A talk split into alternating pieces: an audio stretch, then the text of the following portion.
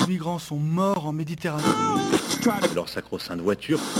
de ces périodes de température très élevées. Ces femmes qui subissent le harcèlement quotidien. On peut faire tellement plus. Peut-être sauver ce monde. So Good Radio. 10 minutes, pour sauver, le monde. 10 minutes pour sauver le monde. La quotidienne info de So Good Radio. Salut toutes tous Salut tout le monde Salut Diane et Salut, bienvenue salut. sur les ondes de So Good Radio. Accordez-nous 10 minutes, voire un chouïa plus, on vous donne de quoi sauver le monde, ou au moins de quoi sauver votre journée, histoire qu'en rentrant du boulot, par exemple, vous fassiez coucou aux automobilistes dans les bouchons, coucou tout le monde, même aux 4x4 SUV qui pétaradent dans vos narines. À la une aujourd'hui, des chèvres qui désherbent le pavé plus vite que le glyphosate. En Inde, 50 ans de lutte pour faire du pays le sanctuaire mondial des tigres sauvages. Et enfin, retour avec Hugo Clément sur l'Ocean Fest, un festival caritatif qui a récolté des fonds pour protéger les océans. Ça, c'est pour les titres. Maintenant, place au fil info, place au fil good. 10 minutes, 10 minutes. pour sauver le monde. So Good Radio. So Good Pendant des années, c'était des tondeuses et des balayeuses qui désherbaient le chemin de la mythique course de vélo Paris-Roubaix. Mais aujourd'hui, les temps changent et ce sont des chèvres qui s'en occupent. Des chèvres, euh, quelques boucs aussi, autrement plus low-tech, autrement plus efficaces aussi, car ces ruminants sont visiblement particulièrement voraces. Chaque matin, nos salariés partent de Mortagne euh, du Nord avec euh, les chèvres. On vient les installer ici dans des filets pour permettre d'avancer sur la trouée d'Arambert au fur et à mesure de la journée. L'objectif des chèvres, c'est qu'elles mangent l'herbe entre les pavés. Et c'est pour ça qu'on met des filets, pour qu'elles mangent vraiment là où on veut qu'elles mangent et qu'elles n'aillent pas manger ce qui est toujours meilleur de l'autre côté du filet. Nous, hein, ces chèvres, elles sont comme nous, oui, elles veulent toujours ce qu'il y a dans l'assiette euh, du voisin, comme l'explique euh, Audrey Molly, qu'on vient d'entendre, directrice de l'association en charge du débroussaillage et interviewée par euh, France Bleu.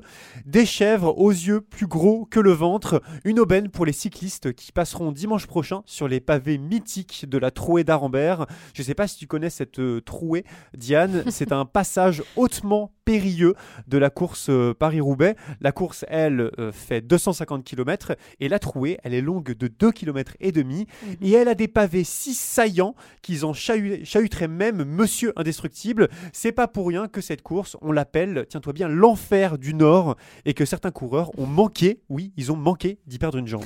Et oui, parce qu'il y a le danger des secousses, mais aussi le risque de glisser sur euh, les pavés humides, humidifiés par l'herbe, et donc de se faire euh, rouler dessus. Ouais, D'où le travail de ces chèvres, une quarantaine au total, qui auraient rendu la tranchée plus propre qu'elle ne l'aurait jamais été, de l'aveu de Thierry Gouvenou, directeur euh, de la course. À la différence de la balayeuse, qui avait emporté il y a deux ans les joints de terre lors du nettoyage des pavés, les chèvres, elles, désherbent en douceur un éco-pâturage douillet, dont l'idée est venue euh, du maire de Wallers, dans les Hauts-de-France, où se trouve la redoutée, euh, enfin, le redouté passage d'Arambert. L'initiative pourrait d'ailleurs être pérennisée. Ça me fait penser à la SNCF qui avait abandonné au printemps 2022 le glyphosate, une autre forme de désherbage chimique celui-ci, que l'entreprise appliquait abondamment, abondamment autour de ses rails.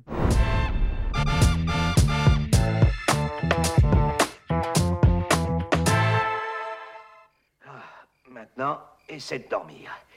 Oh, nous aurons un long chemin à faire demain matin. Je veux rester dans la jungle. Hein? Tu n'y resterais pas en vie un seul jour. Euh, Est-ce que tu reconnais, euh, Diane, cet extrait? Bah, euh, en fait, c'est écrit sur le conducteur, donc je l'ai reconnu, mais à l'oreille, ju- juste La à l'oreille, tricheuse. non, j'aurais pas reconnu. T'es En- pas, t'es pas une Shazam, vrai. euh, une Shazameuse des oreilles. Et on entend Mowgli hein, qui, aimerait, euh, qui aimerait vivre et dormir dans la jungle, mais on sent que c'est quand même un peu compliqué pour lui. Un peu moins compliqué pour Bagheera, notre panthère noire savante qui vit dans les forêts indiennes. Faut dire que dans l'Inde, en général, les félins vivent en prospérité depuis quelques décennies, notamment notamment les tigres que le sous-continent indien protège depuis 50 ans déjà. 50 ans qui ont permis aux tigres sauvages, au bord de l'extinction dans les années 70, de voir sa population considérablement augmenter, passant de quelques dizaines à l'époque à plus de 3000 aujourd'hui. Donc tu aurais pu allègrement mettre euh, Eye of the Tiger en, en fond. euh, C'est vrai, c'est vrai de, de, de, de Rambo ou de Rocky, je sais plus. C'est que c'était une bonne idée. Rocky, ouais. Euh, cette protection attentive du tigre fait d'ailleurs de l'Inde la plus grande réserve de tigres sauvages du monde. Ouais, et justement, tu parles, euh, tu parles de Eyes of the Tiger, bah, c'est justement tout le nom de ce projet qui a été lancé il y a 50 ans, Project Tiger, qui aurait pu être en effet, comme tu le dis, euh, le nom d'un opus un peu à la Rocky ou à la Rambo. Le Project Tiger, grâce auquel 70% de la population mondiale de tigres sauvages se trouve désormais dans le pays de Gandhi, réparti sur 53 réserves. Un projet impulsé à l'origine par la première ministre de l'époque, Indira Gandhi. Rien à voir avec le Gandhi de la désobéissance civile, désolé. Sur Twitter, le secrétaire général du parti d'opposition précise que protéger les tigres, c'est protéger en fait les forêts, car notre super prédateur rayé a une vraie fonction de régulation des petits prédateurs, par exemple les sangliers, et donc que les zones où vivent les tigres représentent pour un tiers d'entre elles des zones forestières riches en biodiversité. Le Tiger Project a d'ailleurs inspiré nombre d'autres pays comme le Bangladesh, le Népal, la Thaïlande et le Vietnam, tous engagés à doubler leur nombre de grands félins.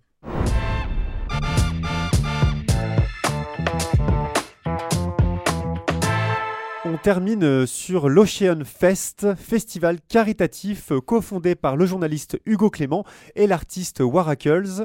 La toute première édition, c'était le week-end dernier à Biarritz.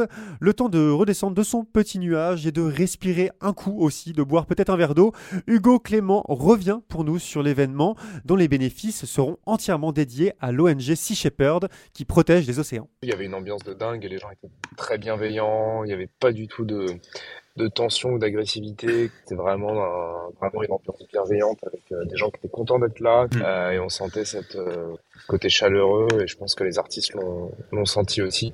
Une chaleur euh, humaine, des artistes assez balèzes au niveau de la programmation, Synapson, Polo Pan, Vitalik, Waracles évidemment, et qui n'ont donc pas coûté un rond, pas coûté un copec. C'est l'avantage du caritatif. Ils sont tous venus bénévolement. Euh, c'est le cas pour les artistes, les gens qui ont bossé sur l'organisation. Il y avait 200 bénévoles en tout qui sont venus nous aider à organiser, à monter, à démonter le, le festival. Euh, donc voilà, c'était un gros élan de, de générosité, quoi. hein. Les hôtels qui nous ont offert les chambres, la mairie qui nous a offert la salle. Enfin, tout le monde a, tout le monde y a mis du sien pour que ce soit réalisable. L'autre euh, enjeu aussi, qui, euh, qui est d'ailleurs un enjeu de notre époque, c'était de mettre de la joie, de la convivialité au centre du festival, me disait Hugo, malgré l'état particulièrement dégradé des océans.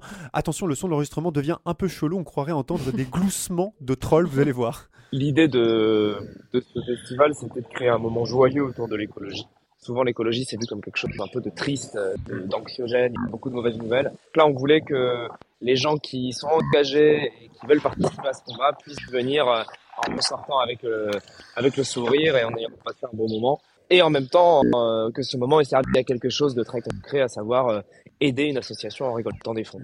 Ouais, ça, c'est les joies du, du DIY. Il y a toujours des petits bugs euh, qui interviennent ici et là. Mais ce ne sont pas de petits gobelins qui rotent euh, dans nos oreilles, soyons rassurés. Pas de quoi dénaturaliser le propos d'Hugo Clément. Voilà, le façon. propos de Hugo Clément qui est vachement important. Il faut mettre un petit peu de joie, de la convivialité dans ce genre d'événement pour se rassembler. Le festival a en tout cas été un succès. Les 4500 places sont parties en quelques jours. C'est pas mal pour une première édition. Pour celles et ceux qui l'ont raté, rendez-vous donc euh, l'année prochaine, fin mars 2024, une édition qui sera sur deux jours cette fois-ci.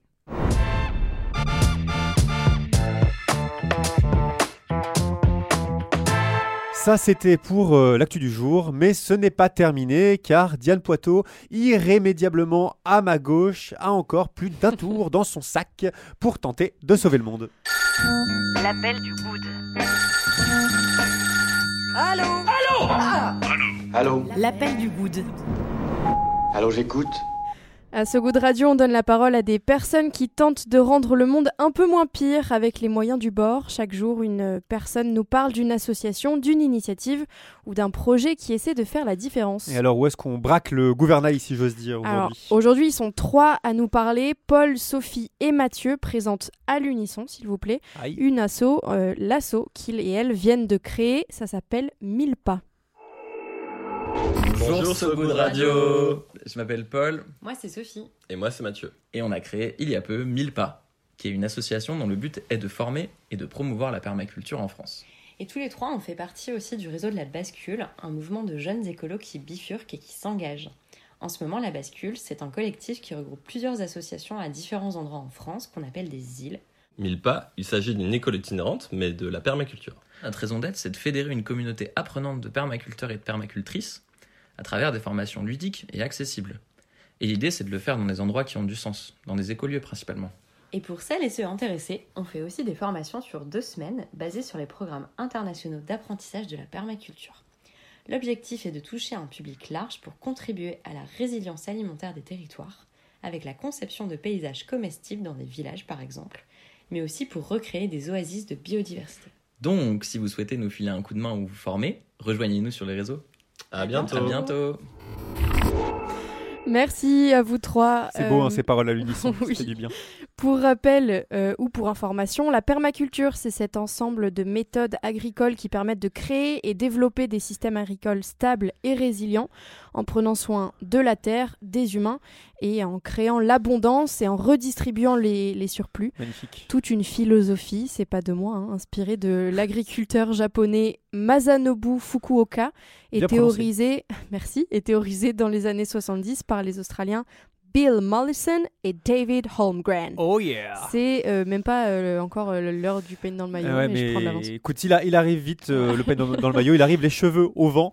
On va peut-être terminer quand même sur l'association Mille Pas qui prom- promeut la permaculture. Diane nous l'a très bien expliqué. Et vous pouvez la retrouver, cette association, dans la description de l'épisode d'aujourd'hui sur sogoodradio.fr. Viens voir un peu par ici. J'ai une bonne nouvelle pour toi. Dans le maillot. Le peigne dans le maillot.